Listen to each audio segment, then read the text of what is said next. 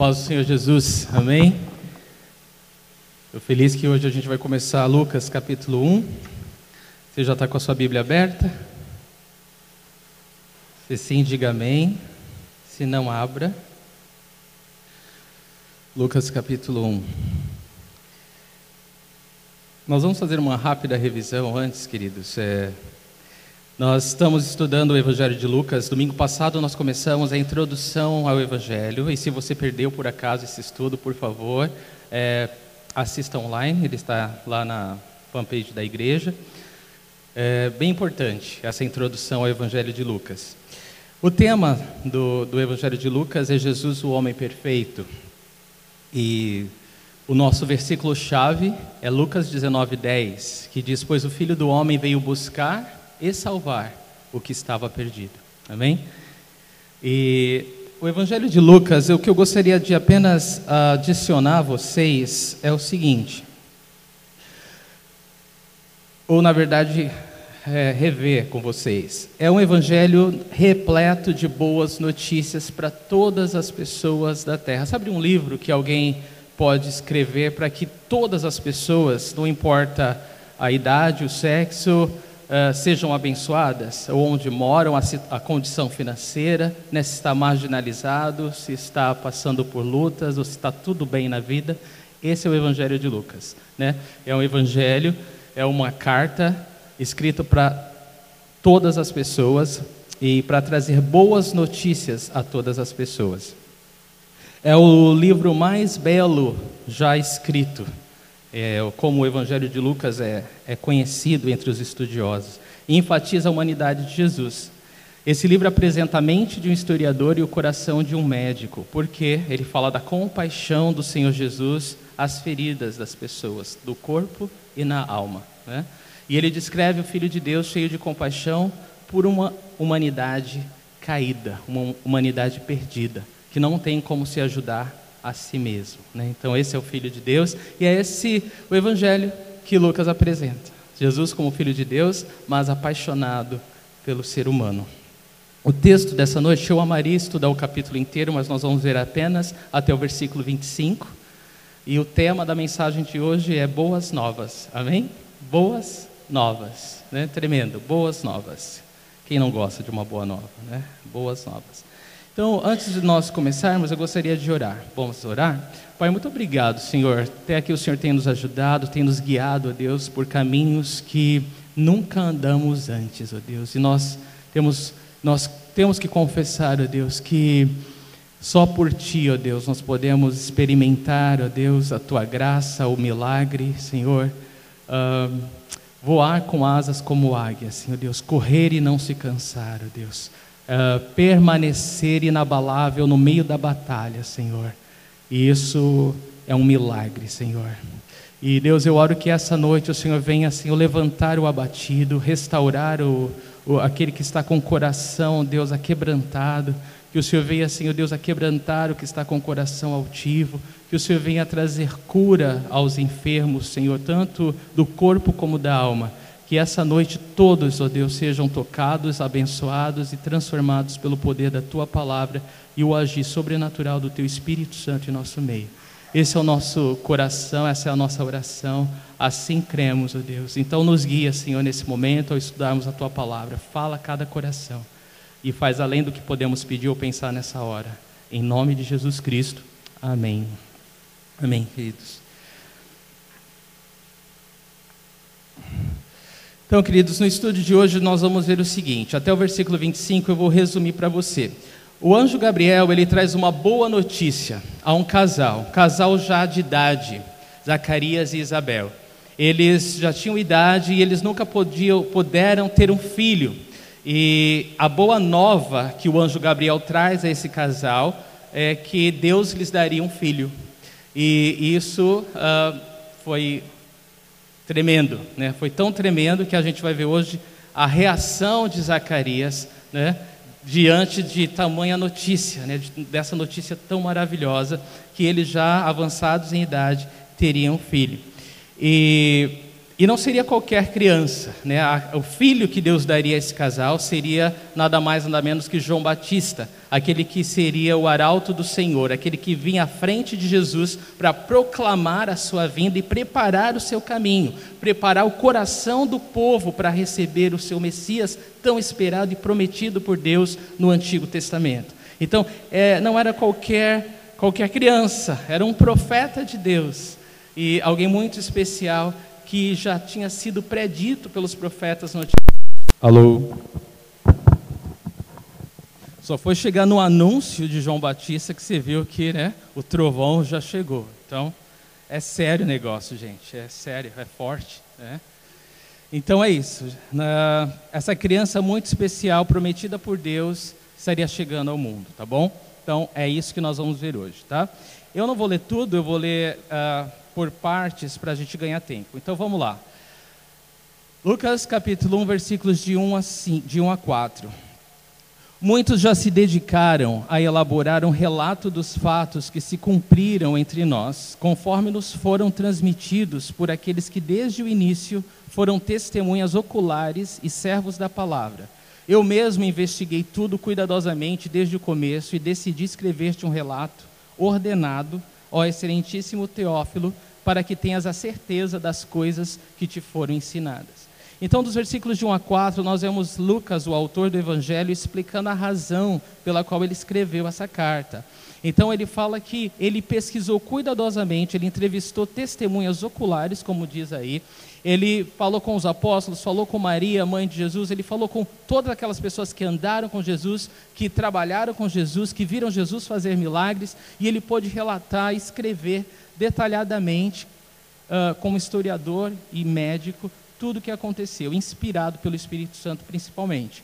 E ele escreve a princípio a esse excelentíssimo Teófilo, que seria um oficial romano, recém-convertido, e ele faz isso para que ele tenha certeza de que tudo que ele aprendeu verbalmente, ou os relatos, né, talvez escritos pelos outros evangelistas, são corretos, né, são verdadeiros, são fidedignos, tá bom?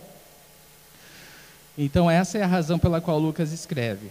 Ah, uma coisa importante antes de nós avançarmos para falar é que Lucas ele investigou, ele pesquisou para ter certeza daquilo, e eu amo isso no, no, cristianismo. O cristianismo, a palavra de Deus, ela não nos fala assim, olha, você simplesmente fecha os olhos e acredita em tudo que te falarem. Não, a palavra de Deus ela nos dá base para estudarmos, para pesquisarmos, para que a nossa fé seja uma fé com fundamento, uma fé sólida, uma fé de que a gente tem uh, provas históricas, geológicas, científicas, arqueológicas, de todas as formas, ela, a palavra de Deus, ela é real, ela é viva, ela é eficaz, ela transforma vidas. Então nós podemos estudar a palavra de Deus. Graças a Deus nós temos essa liberdade e nós não somos um, uma seita, né, que você é ameaçado de não estudar a fundo, de não pesquisar diversas fontes para constatar a veracidade daquilo que está sendo ensinado. Você deve, como os bereanos, estudar a palavra de Deus, pesquisar se tudo que você ouve em nome de Deus, aqui da frente, na televisão, no rádio, onde for, na internet, é realmente conforme a palavra de Deus diz. Você tem que estudar. É, Existe um, um, jornalista investigativo muito conhecido, o Lee Strobel. Talvez você já tenha ouvido falar nele. O ano passado saiu um livro falando do relato da vida, do testemunho do Lee Strobel. A esposa dele, a Leslie, ela se converti, converteu a Jesus e ele, como um jornalista investigativo, ele queria pesquisar se essa história de Jesus realmente era real. E o nome do filme em inglês é The Case for Christ, talvez você já tenha ouvido não sei como ficou a tradução em português, mas ele investigou e ele acabou, adivinha o que, é que aconteceu com esse jornalista? Acabou se convertendo, né? Ele foi a fundo, pesquisou, estudou como é que é isso. Ele era ateu declarado, tipo, não creio em nada, não creio em Deus, mas ele investigou e acabou se convertendo. Então, glória a Deus, né, que a gente pode estudar e a gente pode chegar a essa conclusão maravilhosa que a palavra de Deus é verdadeira. É. Céus e terras vão passar, mas a palavra de Deus jamais vai passar. Como é bom poder ter essa palavra, como é bom confiar nessa palavra, como é bom ter algo sólido para a gente colocar nossa fé, não é? se apoiar com certeza, com confiança. E essa é a palavra de Deus para nós.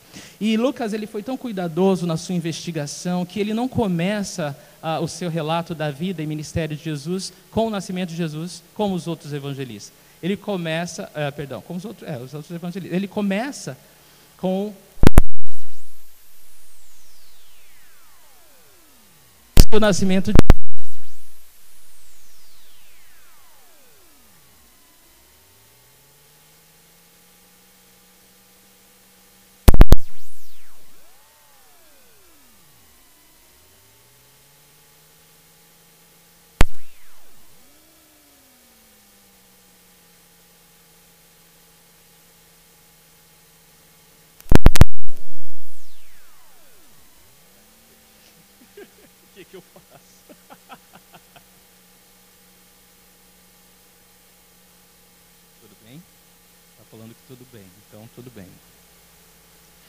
Muito bem.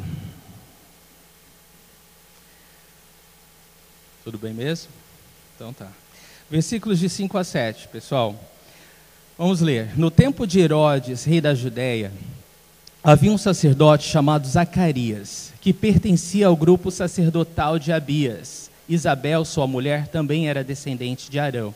Ambos eram justos aos olhos de Deus, obedecendo de modo irrepreensível a todos os mandamentos e preceitos do Senhor. Mas eles não tinham filhos, porque Isabel era estéril e ambos eram de idade avançada. Então vamos lá, vamos mergulhar aqui juntos.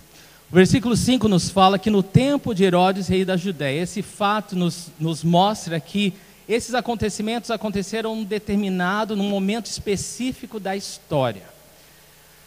No tempo de Herodes. E esse Herodes é o rei Herodes, né? Herodes o Grande, rei da Judéia.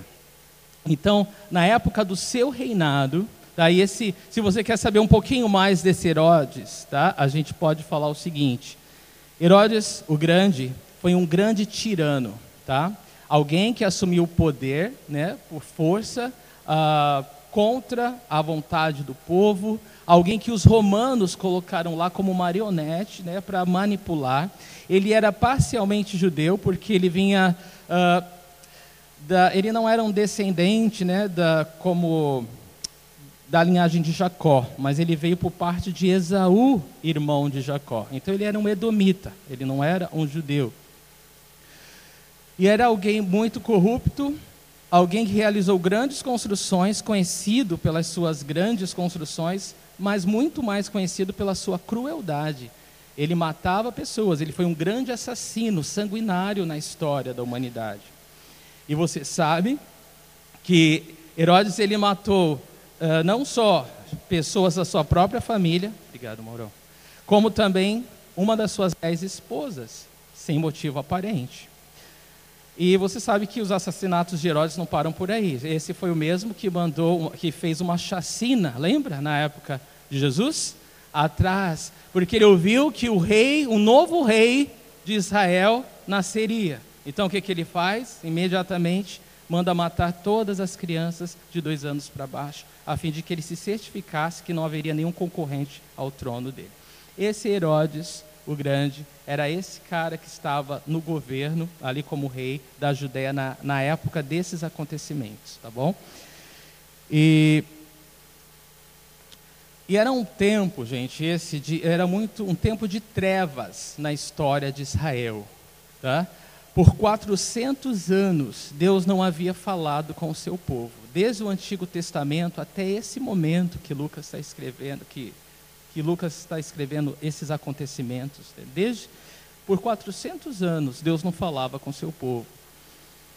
Havia uma, uma corrupção, tanto política quanto espiritual não era diferente dos nossos tempos, né? Havia, era um tempo difícil, era um tempo muito difícil. Tempo de trevas mesmo. Mas olha só como a luz do Senhor brilhou na escuridão. Aí diz que no tempo de Herodes e da Judéia havia um sacerdote chamado Zacarias. Zacarias. Zacarias, é interessante esse nome, a gente vai falar um pouquinho mais, mais tarde.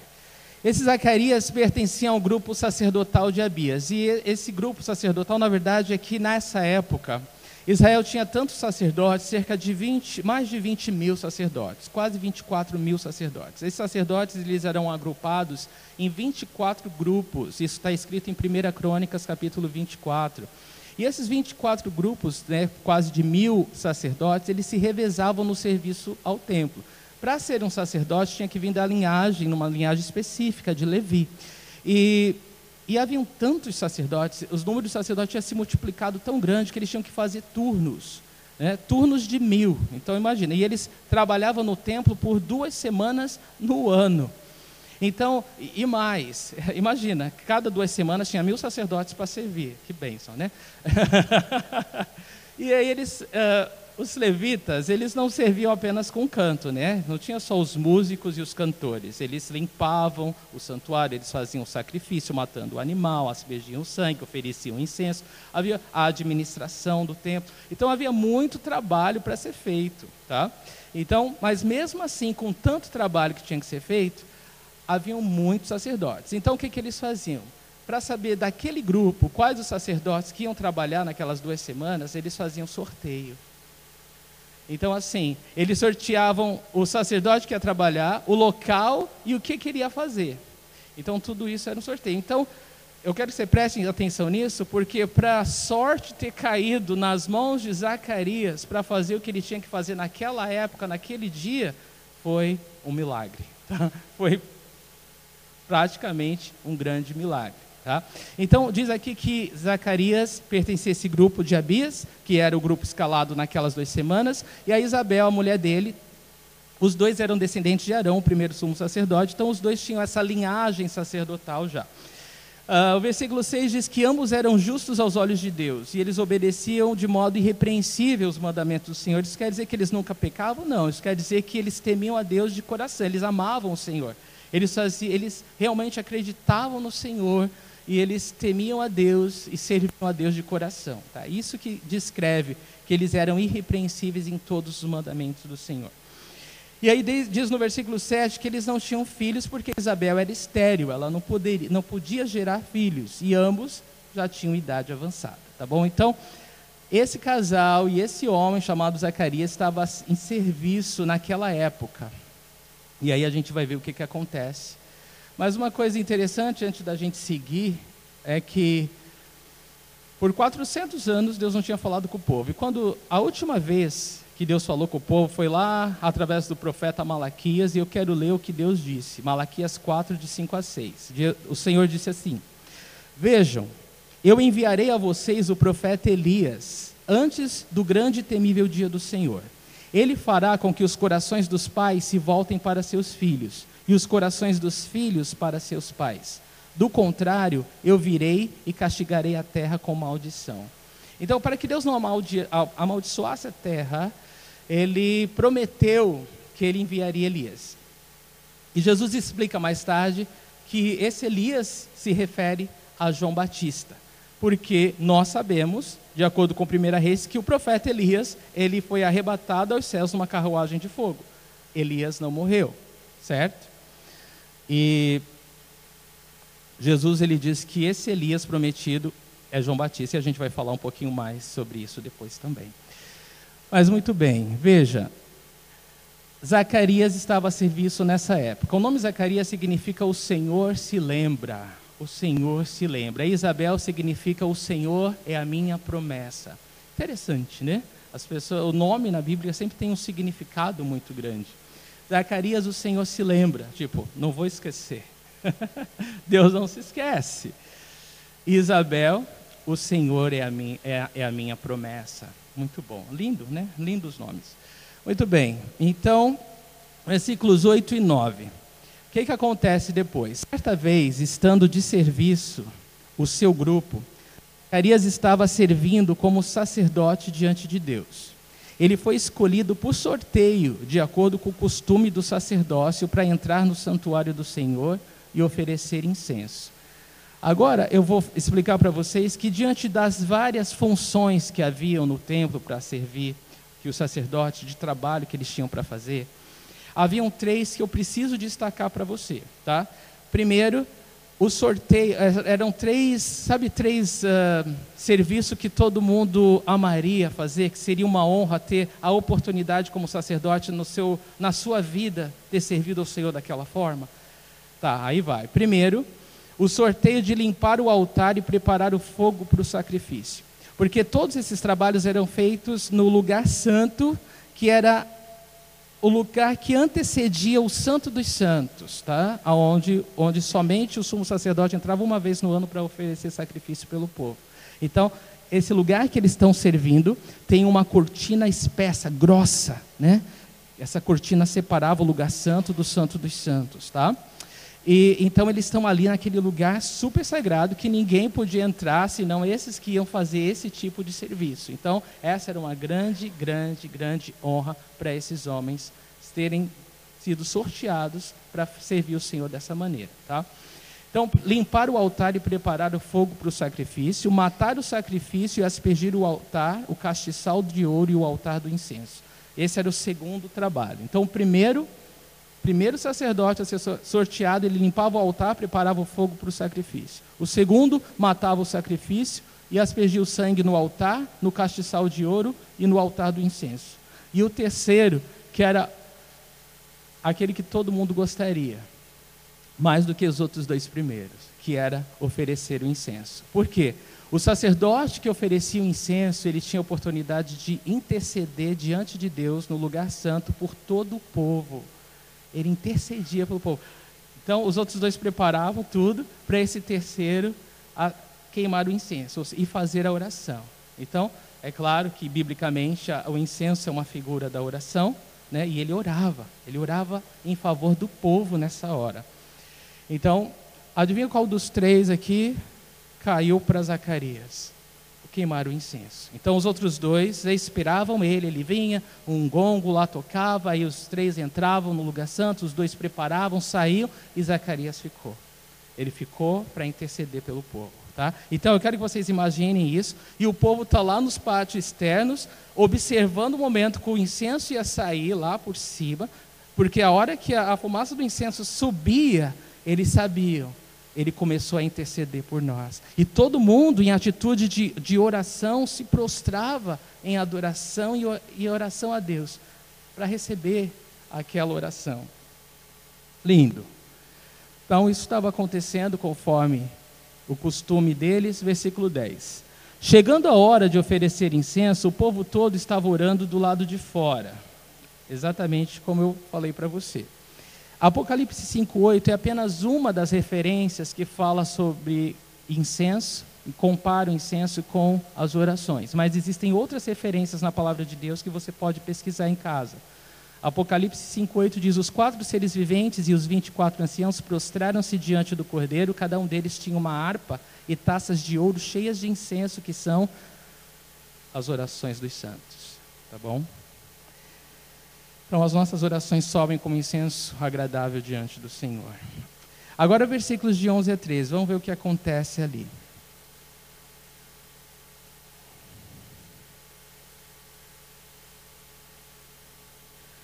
Antes da gente ler, gente, só uma pausa. Não sei se você se pergunta como que Zacarias estava se sentindo, né? Porque ele foi sorteado para fazer aquilo que todo mundo queria fazer. Talvez ele estava um pouco ansioso, nervoso, porque era o evento da vida dele, né? Era alguma coisa assim, poxa vida, né? Pelo menos né, esse, esse privilégio né, ele, ele teria para contar. E se ele perguntou ou não para os sacerdotes que já tinham feito aquilo, não sei, talvez. Se ele tinha uma lista para orar pelo povo, não sabemos. Com certeza, todo sacerdote que, foi, que, que era dado essa oportunidade, eles oravam por uma coisa: eles oravam pela vinda do Messias. Porque eles viviam debaixo do jugo da opressão romana. E eles oravam, oravam, esperavam ansiosamente pelo libertador de Israel. Por essas promessas do Antigo Testamento de que o Salvador viesse, né, o Messias prometido de Deus pudesse vir. Então, essa oração, com certeza, ele fez. Tá bom? Eu não vou dizer que ele orou por si mesmo, porque era um momento de intercessão pelo povo. Ele seria um pouco egoísta, talvez. Vou aproveitar, já que eu estou aqui no lugar santo, é agora, Senhor. Eu vou orar para que o Senhor. Né? Eu acredito que não. Eu acredito que ele já nem pedia por um filho, porque a idade dele é avançada, e a gente vai ver quando ele, o anjo fala com ele qual é a resposta dele. Né? Provavelmente ele já tinha deixado essa oração né, já há algum tempo. Mas eu fiquei pensando qual seria a atitude de, de, de Zacarias e qual seria a oração dele. Antes da, é, perdão, agora vamos ver dos versículos de 11 a 13. Então o anjo do Senhor apareceu a Zacarias à direita do altar do incenso. Quando Zacarias o viu, perturbou-se e foi dominado pelo medo. Mas o anjo lhe disse: Não tenha medo, Zacarias, sua oração foi ouvida. Isabel, sua mulher, lhe dará um filho e você lhe dará o nome de João. Estão acompanhando, gente? Vocês estão acompanhando.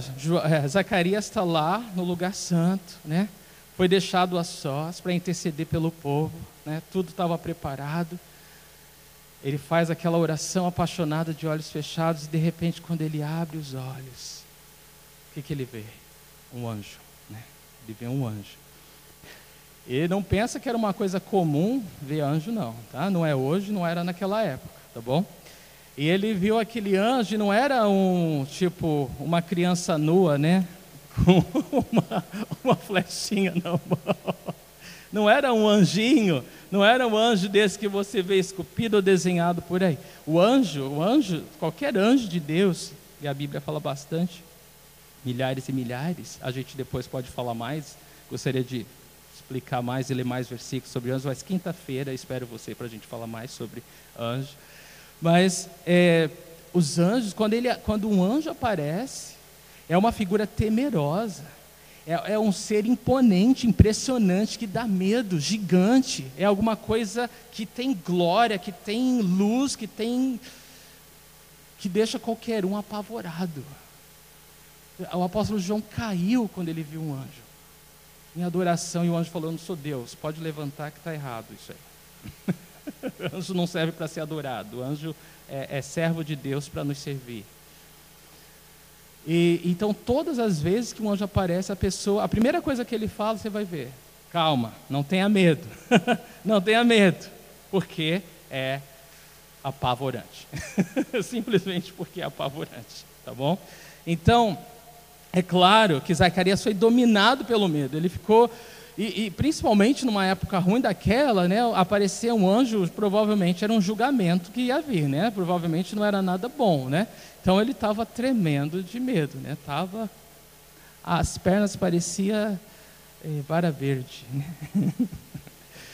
Misericórdia. Então ele estava tremendo de medo. Mas o anjo disse: Não tenha medo. É, depois de 400 anos, né, sem mensagem da parte de Deus, a primeira palavra que sai é: não tenha medo. Não sei quanto tempo né, você está sem ouvir a doce voz do Senhor, sem meditar na Sua doce palavra, ou sem perceber o chamado do, do bom pastor. Talvez você ouça essa noite: não tenha medo, né, não tenha medo. Porque quando a gente se distancia um pouquinho o pavor nos toma conta, não é verdade?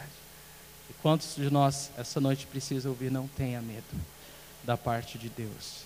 Não tenha medo. E ele fala o seguinte para Zacarias: a sua oração foi ouvida.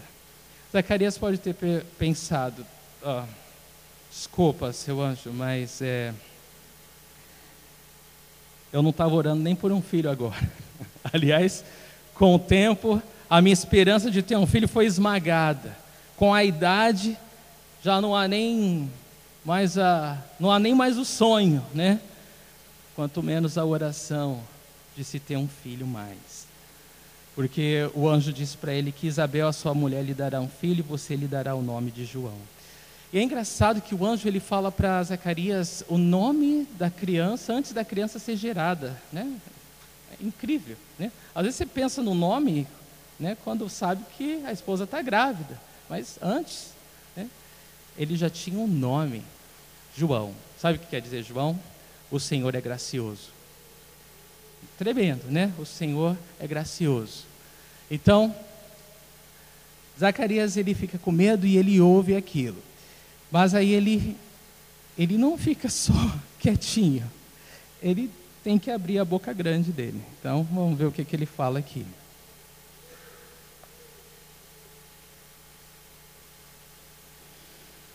Mas antes da gente ver o que, que ele vai falar, eu quero fazer algumas a, a, aplicações importantes para nós aqui, queridos. Olha. Primeira delas, Deus não esquece das nossas orações. Posso ouvir amém? Ainda que nós esqueçamos, Deus jamais ele se esquece das nossas orações. Quantas orações nós fizemos que nós já esquecemos? Só depois que o Senhor faz é que a gente se lembra. Poxa vida, eu orei por isso.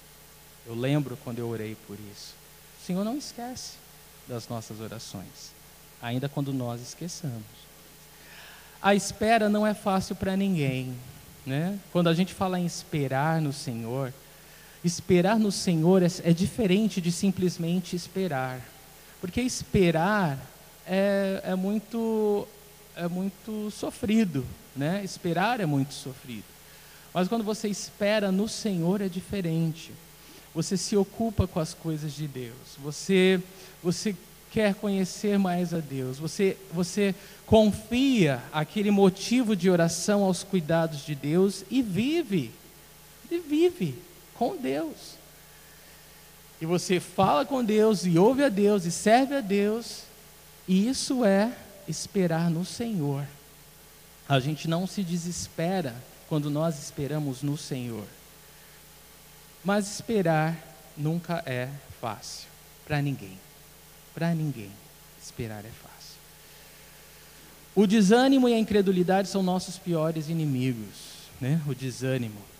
Eu acredito que Zacarias e Isabel, eles oraram tanto por um filho, né? Afinal, ele era um sacerdote, ele conhecia a palavra de Deus, ele sabia da história de Sara e Abraão. Quem não sabe né, a história de Sara e Abraão, já com 90 anos, né? Sara já sem condição de gerar, Deus deu um filho, né? E a palavra de Deus fala para Deus não há impossível, né? Então é claro, só que a gente, eu passei por isso, gente, é, é verdade. Quando você ouve disso, você é tentado a pensar o seguinte: para você tudo bem, né? Ah, mas isso é para você, para mim é diferente. Então a gente sempre acha um modo de nos sabotar em acreditar. Talvez seja só eu, você seja super de fé. Glória a Deus pela tua vida, tá bom? É isso aí, continua assim. continua assim, tá bom? Mas a gente sempre acha um modo de sabotar a nossa fé. A gente sempre, é, sempre acha um modo de achar que ah, isso é porque é para você. Né? Eu, eu não, comigo é diferente. Comigo Deus, Deus gosta de me fazer sofrer. Deus gosta de me fazer chorar mais. Né? Isso é, você talvez mereça. Esquece que Deus é gracioso, esquece que é tudo pela graça de Deus, esquece que não tem nada a ver com a gente, é, é tem tudo a ver com Deus e com o plano dele na nossa vida. Então, a gente precisa aprender a lidar com o desânimo e com a incredulidade, tá? Porque esses são os piores inimigos para qualquer, qualquer área da nossa vida. Eu acredito que Zacarias e Isabel eles oraram tanto por um filho que, por causa da idade mesmo, até eles desistiram. Eles falaram: chega de orar. É, vamos, vamos poupar-nos de sofrimento, vamos poupar-nos de expectativas desnecessárias. Vamos simplesmente começar a pensar daqui em diante que para nós não. Para os outros sim, mas para nós não. E amém. Né? E amém. Então eu acredito que não era uma questão só de incredulidade. Eu acredito que era uma questão de se poupar né, de uma decepção, de uma frustração ou de uma expectativa. Que não, né?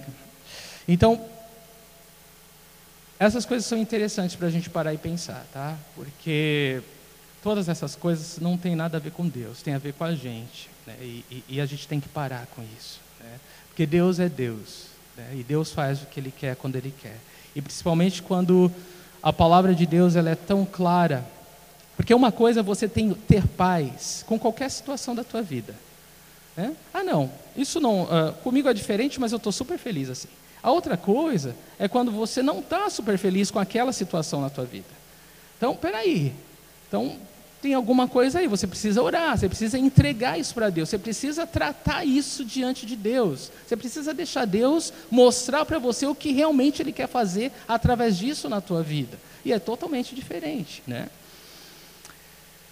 E a última coisa, Deus pode falar conosco enquanto trabalhamos. E você vê isso na Bíblia em todo canto. Né? Aqui Zacarias estava trabalhando quando Deus vem e fala, ó, Deus vai te dar um filho. Uau! Né? Mas você vê na palavra de Deus Moisés, Davi pastoreando ovelhas e Deus chamando eles para uma função específica. Você vê Gideão né, peneirando trigo, Deus falando, não, eu tenho uma missão para você. Você vê o próprio Pedro com os companheiros dele é, guardando as redes da pesca e o Senhor chamando, vou te fazer pescadores de homens. Então, a palavra de Deus nos, nos mostra que quando nós estamos ocupados, quando nós estamos trabalhando, mente vazia é oficina do diabo, né? quando nós estamos ocupados, e eu creio assim que você cuida das coisas de Deus, Deus cuida das tuas coisas, é, quando a tua mente está tá ocupada, está produzindo, está em paz, é mais fácil dirigir um carro em movimento do que um carro parado. Você está em movimento e o Senhor vai te direcionando. Né? Porque a gente não vê em nenhum lugar na palavra de Deus, o camarada está, sei lá, não quer saber de nada, né? e, e alguma coisa incrível acontece. Deus chama ele para fazer. Não. Ele está ocupado. E ele está ocupado com alguma coisa boa. Bom, mas olha só a reação então de Zacarias, versículos de 14 a 16. Mas o anjo não termina de falar, então vamos ouvir tudo que o anjo fala. Tá? Ele vai ter um filho, vai pôr o nome de João, aí agora ele diz: ele será motivo de grande. De, ele será motivo de prazer e de alegria para você, e muitos se alegrarão por causa do nascimento dele, pois será grande aos olhos do Senhor. Ele nunca tomará vinho nem bebida fermentada, e será cheio do Espírito Santo desde antes do seu nascimento. Fará retornar muitos dentre o povo de Israel ao Senhor, o seu Deus. Então, o que, que o anjo está falando? Ele está dando algumas características do filho que Zacarias vai ter. Então, olha só. O anjo fala que ele vai ter um filho, né, já em idade avançada, que o nome vai ser João, e que o filho dele vai ter essas características. Vai ser um motivo de alegria, claro, para ele e para a esposa, e muitos outros vão se alegrar por causa do nascimento dessa criança. Essa criança vai ser grande aos olhos do Senhor, e é engraçado isso, né? Porque dos nascidos de, de mulher, né, ninguém é como João Batista, e Jesus fala ao mesmo tempo que no reino de Deus o menor é maior do que João Batista. Tremendo, né? No reino de Deus somos nós, né? que cremos em Jesus. Bom, mas é alguém especial da parte de Deus, um enviado de Deus com uma missão muito importante. Diz que ele não vai tomar vinho nem bebida fermentada, se referindo a esse voto de Nazireu, né, que a gente vê no Antigo Testamento. A gente vê esse voto na vida de Sansão. Ele seria consagrado ao Senhor de uma forma muito especial, como Sansão deveria ter sido. Né? Então, é uma consagração específica ao Senhor, que seria a desse menino, João. E ele vai ser cheio do Espírito Santo desde antes do nascimento. Então, no ventre da mãe dele já era cheio do Espírito Santo. E diz aqui ainda que ele vai fazer retornar muitos dentre o povo de Israel ao Senhor. Ou seja, ele seria um pregador, ele traria a palavra de Deus ao povo e os corações das pessoas seriam tocadas e quebrantadas com essa mensagem que João trazia. Então, os corações dos filhos iam ser uh, voltados para os, se voltar para os pais novamente, dos pais aos filhos e dos desobedientes iam voltar a ouvir os sábios, como a gente vai ver no final.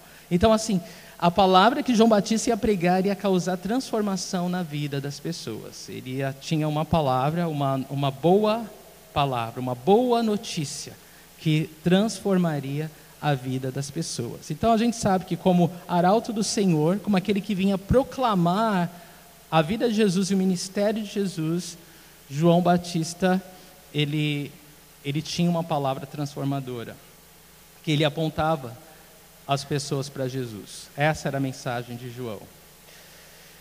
Isaías 43 diz ali o que João Batista faria. Isaías 43 fala: Uma voz clama: No deserto preparem um caminho para o Senhor e façam no deserto um caminho reto para o nosso Deus, porque esse seria o ministério de João Batista. Ele pregaria, ele cresceria no deserto e pregaria a todas as pessoas sobre Jesus, por arrependimento. Então vamos ver no versículo 17: Irá diante do Senhor no espírito e no poder de Elias para fazer voltar o coração dos pais a seus filhos e os desobedientes à sabedoria dos justos, para deixar um povo preparado para o Senhor. Então a função dele era preparar os corações para que quando Jesus chegasse, as pessoas pudessem identificar, é esse que João pregava. Né? Eis o Cordeiro de Deus, né? João falava. Eis o Cordeiro de Deus. Esse é maior do que eu. Eu não sou digno de desatar as sandálias do, do, do pé dele. Então, João apontava Jesus para todas as pessoas. E, e quando fala aqui no espírito e no poder de Elias, prestem atenção nisso, porque os kardecistas, eles falam que, olha, vocês estão vendo aqui, João Batista era a reencarnação de Elias. Se você por acaso ouvir isso, você pode falar, meu querido, mas Elias nem morreu, como que ele vai reencarnar? Elias nem morreu, como que ele vai reencarnar? Então é furada, tá? Quando falar no, do Espírito e no poder, porque o profeta Elias, lá em 1 Reis, você vai ler, ele, ele era muito enérgico. E ele pregava para governadores, para autoridades, ele confrontava todo mundo. Ele era um profeta de Deus ousado, que ele não tinha papas nas línguas, ele, na língua, ele falava mesmo para todas as pessoas o que Deus queria que ele falasse, fosse a quem fosse. E, e, e, João Batista ele fez exatamente o que Elias fez. É claro que quando você tem esse, esse ministério, você tem esse tipo de, de energia, né? De atitude, você vai ser odiado. Né? João Batista perdeu a cabeça por causa disso. Ele confrontou o pecado do governador. E, e Elias ele fez a mesma coisa. Ele confrontou o pecado do rei da nação. Então, seria esse o poder, o espírito e o poder de Elias, porque ele, ele faria, ele teria um ministério semelhante ao do profeta Elias, tá bom? Então, só para você saber. Bom, mas agora vamos ver o que, qual é a resposta de Zacarias. O que, que Zacarias fala depois que o anjo dá todas essas informações e características sobre o filho que ele vai ter? Versículo 18. Zacarias perguntou ao anjo: Como posso ter certeza disso? Sou velho e minha mulher é de idade avançada. Então veja. Se coloca no lugar do Zacarias, né? Você acabou de ouvir de um anjo da parte de Deus que a sua mulher vai ter um filho, já né, de idade a gente pensaria que, poxa vida, né? Que privilégio, um anjo do Senhor que ele está vendo, quão, quão fácil vai ser para ele acreditar naquela palavra. Mas não, né? Nada disso. Pelo contrário, eu acredito realmente que ele não queria se né, ir com muita sede ao pote, né? Ele queria uma prova, um sinal. Porque ele diz: como que eu posso ter certeza disso? O que, que você pode me dar para me provar que o que você está falando realmente vai acontecer? Qual é a garantia que você me dá, seu anjo do Senhor? Ousado, Zacarias. Ele não acreditou muito no anjo, ou que Deus seria capaz de fazer aquilo. E, gente, isso, presta atenção nisso, porque isso é muito sério muito importante, tá? Zacarias, ele tinha tudo para acreditar, mas ele preferiu olhar para as limitações dele, para as circunstâncias, ao invés de olhar para o Senhor. A gente não pode criticar Zacarias, porque eu queria que cada um aqui nesse momento parasse e olhasse para a sua própria vida e a sua própria fé. Porque é muito fácil a gente criticar a fé do outro, né? Mas cada um é responsável diante do Senhor pela obra que o Senhor quer fazer na nossa própria vida. O que Deus tem falado para você? Como o Senhor tem confrontado a sua fé? O que, que você tem sido confrontado para confiar de verdade, não no que você pode ver, não no que você já sabe, não no que você pode fazer? Zacarias foi confrontado e ele realmente, para ele era muito difícil enxergar isso. Ele não conseguia. Ele foi lógico, na mente dele lógico. Eu já sou velho. E ele fala dos dois, ele não fala só da mulher. A mulher já tem idade, né? mas eu sou velho, ou seja, Deus vai ter que trabalhar nos dois aqui. Você está entendendo? O negócio aqui está tá forte, o negócio está brabo. Ele foi bem realista, ele foi bem pé no chão. Só que quando a gente está lidando com a palavra de Deus, meu Deus, Deus nos guarde de agir com incredulidade. Não é verdade? Porque aí seria loucura e não lógica. Porque se nós cremos que Deus é Deus e que Deus sempre faz o que fala, nós não temos argumentos para duvidar de Deus. Não é verdade? Nós não temos. Seja Deus verdadeiro e todo homem mentiroso. Que todos se calem diante do Senhor quando Ele fala. Então a atitude que Zacarias deveria ter, deveria ser de, de fé. Amém, Senhor, seja feita conforme a tua vontade. A gente vai ver a semana que vem quando o anjo fala para Maria. A atitude dela foi outra, né? Ela falou: Quem sou eu? Mas amém, seja feita a tua vontade, né? Mas ele preferiu olhar para as limitações dele em vez de olhar para o Senhor. Então ele queria se proteger de uma decepção e olhou primeiro para as circunstâncias e por último para Deus. Que a gente não faça isso, amém? Que você olhe primeiro para Deus e depois para as circunstâncias. Se está difícil, se vai dar, se não vai dar, se está velho, se não tem dinheiro, se está complicado, não importa, né? O que, que Deus quer fazer? Ah, isso é o que importa. Se Deus quer fazer, o resto é fácil. Né? O principal é você ouvir o que Deus quer. Qual é a vontade de Deus nisso? Ah, tá. Essa é a vontade de Deus? Amém. Não importa o resto. Agora que você sabe qual é a vontade de Deus, você tem paz. O resto vai se encaixar no tempo certo. No tempo de Deus, tudo vai se encaixar e tudo vai fluir. Porque nós, nós já tivemos experiências com Deus, nós sabemos como é que funciona. Quando Deus quer, Deus faz. Né? Ele não depende de nada e de ninguém. Então é isso aí.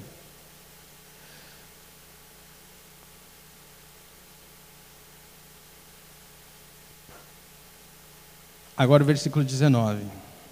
O anjo respondeu: Sou Gabriel, o que está sempre na presença de Deus.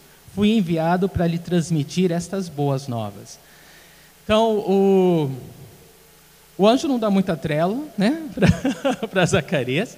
Ele simplesmente fala: Olha, eu sou Gabriel, vivo constantemente na presença de Deus e fui enviado para te trazer essa boa notícia. Acabou. O meu papel eu já fiz.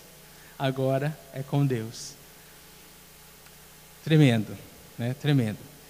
Primeira coisa que eu pensei quando li isso é: de um lado você tem Zacarias falando, sou velho, minha esposa é velha, isso é impossível de acontecer.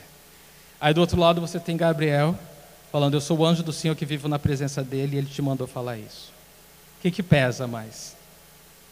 Eu acho que é a mensagem do, do, do anjo. Né? Eu acho que é mais pesado do que a, as palavras de Zacarias, não é? E ele simplesmente fala: Bom, eu vim te trazer essa boa notícia. Simplesmente isso. E é uma boa notícia, gente, uma boa notícia, é uma notícia maravilhosa. E a gente tem, é, e a gente louva a Deus porque quando Deus quer fazer alguma coisa, apesar da nossa falta de fé ou pequena fé, Deus faz o que Ele quer. Não é tremendo isso? A vontade de Deus prevalece, apesar de nós. Quando Deus quer, Ele faz, gente. Isso é maravilhoso. Isso é confortador, né? Isso, isso nos consola muito. Mas essas foram boas notícias, de fato, a que o anjo trouxe para Zacarias. E eu quero ler com você o quão grande isso é. Olha só: se não houver Zacarias, não há João Batista. Se não há João Batista, não há arauto anunciando a vinda do Messias. Se não houver nenhum arauto anunciando a vinda do Messias, as profecias no Antigo Testamento sobre o Messias não são cumpridas. Se alguma das profecias do Antigo Testamento sobre a primeira vinda do Messias não for cumprida, então Jesus não cumpriu todas as coisas. E se Jesus não cumpriu todas as coisas, então ele não completou o plano de redenção de Deus para você e para mim. Assim nós pereceríamos em nossos pecados. Então veja como é importante essa notícia que o anjo veio dar. João precisa nascer, as profecias vão se cumprir. E, Je Jesus, o Salvador do mundo, vai vir salvar o mundo dos seus pecados. Tremendo. E olha, gente, uma boa notícia, ela é boa notícia quando chega a tempo, não é verdade? Quando chega tarde demais, já não é mais uma boa notícia. E nós precisamos parar e pensar nisso, porque nós, nós temos uma grande, a maior notícia de todas. Nós sabemos que Deus ama o homem, ama o pecador, de tal modo que ele deu seu próprio filho para morrer, para pagar por todos os pecados. Então eu quero que você pare e pense em todas as pessoas que estão aprisionadas, que estão cegas, que estão perdidas. Nossa, a gente vê, a gente ministra para tantas pessoas e fala com tantas pessoas em situações tão desesperadas, né, desesperadoras. E as pessoas elas não enxergam o que nós enxergamos, elas não têm esperança do amanhã, não têm esperança de vida eterna, não têm esperança do céu, elas não sabem, elas, elas vivem aprisionadas, elas vivem dando um, um círculo, sabe, andando em círculo, elas, elas precisam saber que Deus as ama, que Deus tem um plano para elas, que Jesus pagou pelos pecados dela, que elas não precisam ficarem mais presas ao pecado, que elas podem ser libertas. Essa é, uma, é a maior notícia de todas, e Deus nos fez portadores dessa mensagem, irmãos. Isso é tremendo, não é? Nós temos uma boa nova para contar para as pessoas: que Deus as ama e que Jesus já pagou pelo pecado delas na cruz. Agora veja versículo 20. O anjo continua: Agora você ficará mudo, não poderá falar até o dia em que isso acontecer, porque não acreditou em minhas palavras que se cumprirão no tempo oportuno. Então o anjo falou: Olha, meu recado está dado e tem mais, né? Você poderia ter acreditado, não acreditou, então, como consequência disso, você vai ficar mudo até essas coisas acontecerem. E aí você fala: Ai, nossa, que castigo, lá, lá, lá, lá, lá, lá. Não, porque é, é, é, interessante a gente pensar isso, porque a incredulidade, ela, ela pode até não impedir Deus de fazer o milagre dele, operar o que ele quer fazer, mas nos impede de apreciar o que Deus está fazendo. A gente deixa de curtir o que Deus quer fazer. Deus faz o que ele quer, mas a gente fica de fora. E Deus ama nos incluir no que ele quer fazer. Deus ama comunhão, Deus ama participação, Deus ama cooperação. Ele não precisa de nós, mas Ele nos ama, Ele nos quer, Ele nos chama, Ele nos convida, Ele nos, nos torna participantes da obra dele. E isso é tremendo. Zacarias ele vai sair daqui, gente, sem falar nada. Ele não pode nem dar bênção sacerdotal para o povo que está fora, lá fora, esperando o sacerdote sair da oração, porque ele está mudo, porque ele não creu. Então, assim, a incredulidade ela traz consequências. Ela traz, ela nos impede de desfrutar da bênção de Deus por completo.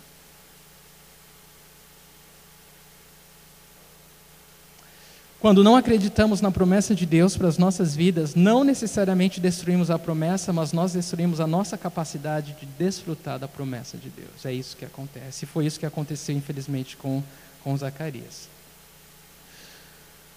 versículos 21 e 22. Enquanto isso, o povo esperava por Zacarias, estranhando sua demora no santuário. Imagina, né? Que isso tudo está acontecendo lá dentro. E o povo já está acostumado, né? O sacerdote vai orar, vai oferecer o incenso, ele já tem um tempo para orar, né? Nenhuma oração é tão longa assim, né? É que o povo, que o povo, né? o povo já estava com medo, achando que ele tinha morrido, gente. Eles estavam já nervosos já. Versículo 22. Quando saiu, não conseguia falar nada. O povo percebeu então que ele tivera uma visão no santuário. Zacarias fazia sinais para eles, mas permanecia mudo. Então, olha aí. Ele nem conseguiu dar lá a bênção de número 624 para o povo, né, porque estava mudo. Fez sinal, né? Uh, não há dúvida, né, de que Zacarias ele duvidou da capacidade de Deus de cumprir essa palavra, né? E, e a advertência para nós é que a gente tome muito cuidado quando a gente coloca a palavra de Deus em, em dúvida, a gente questiona ou duvida da palavra de Deus. Né? Nós estamos nos proibindo né, de apreciar o que Deus está fazendo ou, ou vai fazer, tá bom? E Deus não quer isso. Deus quer que a gente se alegre, creia e participe. Em nome de Jesus. Versículos de 23 a 25. Quando se completou seu período de serviço, ele voltou para casa. Depois disso, Isabel, sua mulher, engravidou e durante cinco meses não saiu de casa. E ela dizia: Isto é obra do Senhor. Agora ele olhou para mim favoravelmente para desfazer a minha humilhação perante o povo. Então, olha só, quando deve ter sido muito difícil para Zacarias terminar aquelas duas semanas de serviço, né? Primeiro porque ele não podia falar, né? Segundo porque ele estava doido para chegar para Isabel e falar o que aconteceu, né? Uh, no versículo 24 diz que Isabel, sua mulher, engravidou e durante cinco meses não saiu de casa. Então aconteceu conforme o Senhor tinha falado, o milagre aconteceu e Isabel engravidou. E ela não saiu de casa, não era para esconder a gravidez, né? Na verdade, os cinco primeiros meses a barriga nem está tão grande assim, né? Ela cresce depois disso. Mas ela estava meditando no futuro daquela criança. Porque as palavras que o anjo ele trouxe sobre o filho dela eram bem, bem fortes, né? O, o, o ministério que ele teria, né? a função que ele faria, como ele serviria a Deus.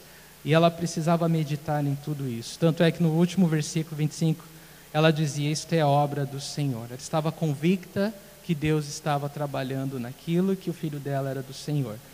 Aí ele diz: agora ele olhou para mim favoravelmente. Né? Ela viu a graça de Deus e o favor não merecido de Deus se cumprindo na vida dela.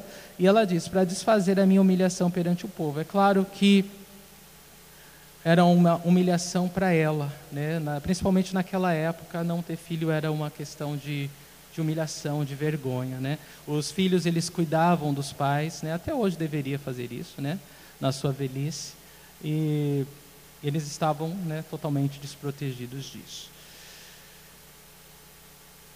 Jeremias 32, 17, para a gente concluir, diz assim: Ah, soberano Senhor, tu fizeste os céus e a terra pelo teu grande poder e por teu braço estendido. Nada é difícil demais para ti. Você crê nisso, meu irmão?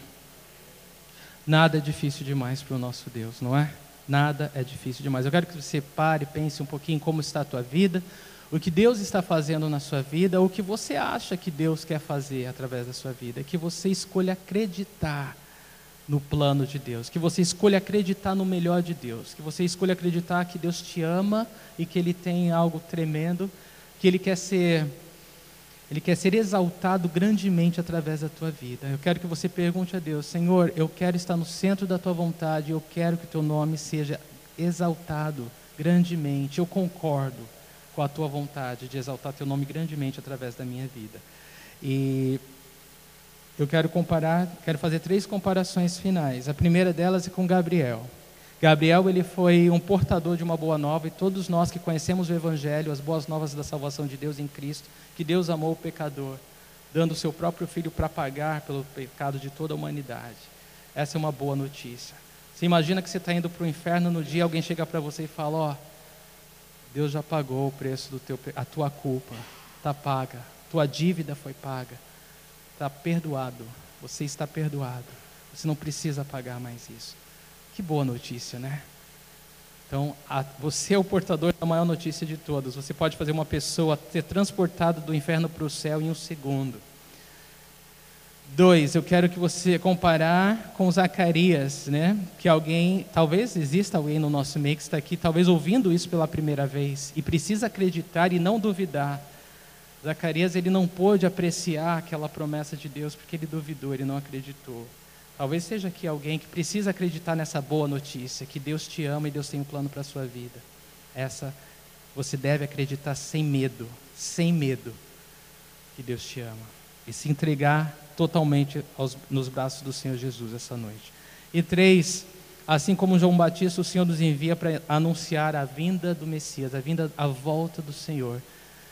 Zacarias, ele anunciou a primeira, ah, perdão, João Batista, ele tinha que anunciar a primeira vinda do Messias, e nós, a igreja do Senhor, anunciamos a sua segunda vinda, a sua volta. Então nós temos muito trabalho para fazer, meus irmãos. Amém? Muito trabalho. Há muitas almas para que ouvindo do evangelho possa ser convertido, possa ser transformado. Os filhos precisam obedecer e amar seus pais. Os pais precisam aprender a amar e não aborrecer seus filhos. Tantas pessoas precisam ver essa palavra que muda, que transforma. E eu quero orar com todos vocês essa noite, amém? Pode ficar em pé, por favor? Senhor, eu te agradeço pela tua palavra e eu oro nesse momento que que o Senhor cumpra em nós o teu querer, Senhor. Eu oro que nós não fiquemos indiferentes a essa boa nova da salvação de Deus em Cristo. E que de todas as maneiras possíveis, Senhor, nós sejamos portadores, mensageiros dela, trazendo esperança para o desesperado, Senhor, trazendo força para o cansado, Deus. Quantos estão se matando sem esperança hoje, Deus? Precisando ouvir uma boa notícia, Senhor precisando ouvir uma palavra de ânimo, de força, de esperança, de fé, Senhor. Nos faz, ó oh Deus, o Senhor já nos fez esses mensageiros, que a gente simplesmente possa te obedecer. Deus, eu oro por aqueles que estão entre nós, ouvindo essa boa notícia pela primeira vez, que se convertam Senhor, entreguem o coração, que recebam com alegria, com fé, o teu perdão essa noite, Senhor, e sejam transformados pelo teu poder, pela tua palavra. E eu oro, Deus, que todos nós possamos é, preparar o caminho para a tua volta, Senhor. Eu oro que não haja uma pessoa na face da terra, Deus, que não saiba que quando a igreja for arrebatada, o Senhor Jesus vai voltar, ó Deus. Eu oro, Deus, nos, nos coloca essa urgência no coração, meu Deus. Familiares, amigos, vizinhos, Senhor. Em nome de Jesus Cristo, Pai. Amém. Irmãos, eu, eu gostaria de